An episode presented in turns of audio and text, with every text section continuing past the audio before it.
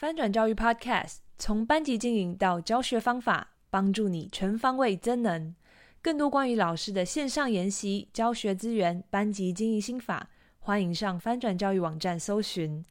以下节目精选自亲子天下 Podcast 十分钟书房。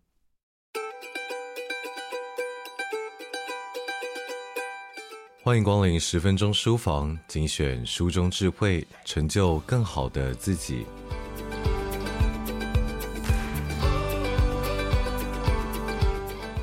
在一般的历史课当中啊，跟着老师穿越古今过往并不稀奇。但是有一位历史老师，他不止穿越了历史，还带着你穿梭了地理文化、公民教育以及自然科学。在平日的上午九点，一个容易让学生昏昏欲睡的时间，建国高中的自然组二年十班的同学们正在上着历史课，而头发略微花白的历史老师黄春木，他带着温和的笑容在讲台上笔直的站着。授课时候的他，会随着语气不时地摆动着手势，也接连的抛出一句又一句的提问，让课堂上略微昏沉的学生可以逐渐醒脑，也让教室的气氛开始加温。黄春木老师带领着学生讨论拿破仑被毒死的传言。他对学生说：“如果现在你的手上有五十封拿破仑寄给亲友的信件，以及他附带寄去的头发，你会如何展开研究，破解传言呢？”学生必须想象自己是一位历史学家，从证据中进行推论。一堂历史课上，仿佛正在上演着 CSI 犯罪现场。当学生们此起彼落的回答。老师，我会拿头发去检验。老师，我会按照信件顺序将头发按照时间排列。在讨论拿破仑被毒死的传言过程中，黄春木除了帮学生补上课本中鲜少会谈到的历史细节，也传递了进行历史研究需要谨慎查证的精神。虽然黄春木是一位历史老师，但是他的大于历史课的上课特色，让自然组的学生也爱上了历史。黄春木老师呢，他在建国中学也推动设立了人文社会资优班，他更是一位得奖无数的老师哦。他曾经领过师铎奖、教学卓越金质奖、特殊优良教师奖等等的奖项。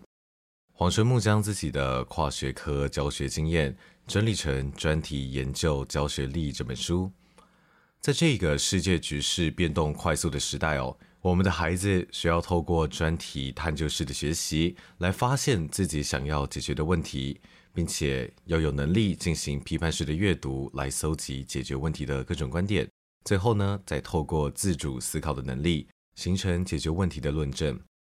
专题探究教学力这本书告诉父母与老师，为什么新时代需要专题探究式的学习，以及孩子可以如何开始进入专题探究式的学习当中。一零八课纲时代的学习强调学生自我的开展，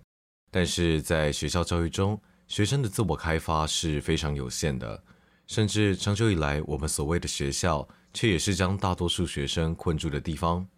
在两千零四年的时候，黄春木老师已经在指导学生进行专题研究，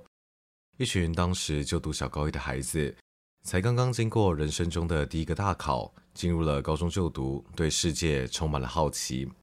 在老师的鼓励之下，这群孩子热切地展开阅读，开始关怀在地或是国际社会上的议题，并且依据自己的疑惑开始查找资料。不过，高中图书馆的藏书有限，很快的就无法满足这一群小高一的胃口。于是，就有几个胆子大的学生，居然装成熟，设法混进了某一个国立大学的图书馆，要来搜集文献。或许是得意忘形，也或许是青涩生疏的身影败露了行踪。最后，他们被人辨识了出来。有一位自称是某个系所的教授，他客气地请这几位小高一离开。这位在图书馆任职的教授肯定了他们的好学，也勉励他们用功读书，并且建议他们将来考进大学之后再来做研究。于是，几个年轻学子悻悻然地离开。他们第一次拜访了知识殿堂，但是。他们探究世界的热情似乎在这里被泼了一大盆冷水。黄春木告诉同学们，那一位教授他错了，他肯定了学生们的企图心，并且设法帮助他们找到图书馆的资源。从申请国家图书馆的借阅许可证开始，他鼓励这些学生善用台北市以及新北市的图书馆资源。小高医生们这一次面对的经历，不禁让黄春木开始思考：高中生只需要专心读书，不必做研究的这种想法是对的吗？读书和研究是二分的吗？Study 只能理解为读课本吗？所谓的研究又是什么？如果今天心中有了一个疑惑，但教科书上却没有提供解答，在自己查询了一些资料之后呢，发现了一个可以成立的解答。或者是可以解决问题的方法，但是这个方法没有进行过访谈、观察、实验或是问卷调查，也没有成千上万次的学术规格论文来论证，这样子的做法到底算不算研究呢？黄崇木老师带着这样的质疑来凝视、来批判现今的学校情境，他发现绝大部分的学习活动正是限制在教室里面，甚至在课本当中。造成学生不擅长处理真实世界情境中的各种问题，甚至很少与真实世界产生连结。那么会导致这种后果，至少有三个大原因。第一个原因是学生进行任何的作业，几乎都是自行完成，很少会需要和同学、社会人士进行讨论，又或者很少需要亲自到田野进行实地情境调查。学生完成作业所需要的资源，主要依赖课本、习作簿、电脑还有网络等等。所需要运用到的，也几乎只有多元智能中的语文和逻辑数学这两项能力。而这两项能力呢，也是学校教育中最在意的聪明。学生不擅长处理真实世界情形中的各种问题，甚至跟真实世界鲜少有连结的第二个原因是，学习环境多半只有大量的书面知识，或者是在作业上的要求偏向固定单一的形态，欠缺了思考方法的引导，还有学习。学生习惯去查找懒人包，或者是使用复制贴上来完成作业，反正有答案出来就好。那么，造成学生不擅长处理真实世界情境中的各种问题的第三个原因是，即使学生们曾经学习过某一些思考的方法。却会因为不常使用而不熟练。即使学生们曾经学习过某种思考的方法，却会因为不常使用而不太熟练。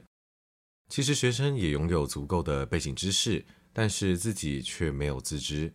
多数人仍然会倾向依循直觉或既有立场来辨识、来取舍资讯，紧接着就做出了自己的判断。即便运用到了最为熟悉的语文和数理符码来加以思考。也比较多停留在表面讯息的处理，很少会进行到高层次的思考。黄崇木老师在书中提出了探问，他说：“如果读书几乎卡死在教室里面，卡死在课本当中，学生们各自孤立的学习，并且只使用到了低层次的思考，这样子的教育真的能够培养出台湾未来需要的人才吗？或者更现实点的来说？”这样子的学生能够通过一零八课纲正在推动的素养评量，以及随之而来的新式大学考试，还有甄选等等的要求吗？当学校展现给学生的是世界只限缩在教室跟课本里，并且高度偏好语文跟逻辑数学这两种智能，而去忽略或者是去歧视了其他的多元智能，那么这样子的教育形式呢，它就注定了多数学生的失败命运。因为在这一种教育的主场里，对于成功的想象是贫乏、是压抑的。一旦成功者带着在学校的主场优势，在未来参与进入更大的世界的时候，不少人很快就会陷入困境。能够幸存下来的人呢，只是因为他们终于能够将拥有的其他智能啊，还有高层次的思考一并的施展开来，在大学里面可以大大的学，并且突飞猛进。至于在中小学里无法熟练掌握学校所需要的两项智能的学生们，会有一些人从学校之外的那一个更广阔的世界当中去发现，并且施展了自己在语文以及逻辑数学智能之外的其他优势，开始会肯定自己，也开始找到了属于自己的成就。黄崇木老师认为，学校应该转型为学习平台或者是学习通路。来为学生创造出连接全球以及多元文化的机会。校长和老师呢，则必须转型成为学习专家，要擅长去学习如何学习。老师们不再只是一个知识的提供者，也是学生学习方法方向的引导和资讯者，以及陪伴同学们一起投身大世界当中的旅行还有探索者。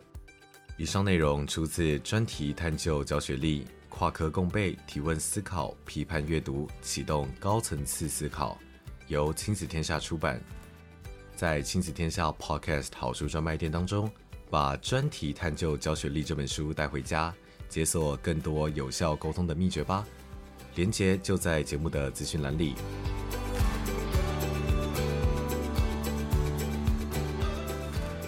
亲子天下 Podcast 周一到周六谈教育、聊生活，开启美好新关系。欢迎订阅收听 Apple Podcast 和 Spotify，给我们五星赞一下。也欢迎在许愿池留言回馈。我是说书人钟威，我们下次见。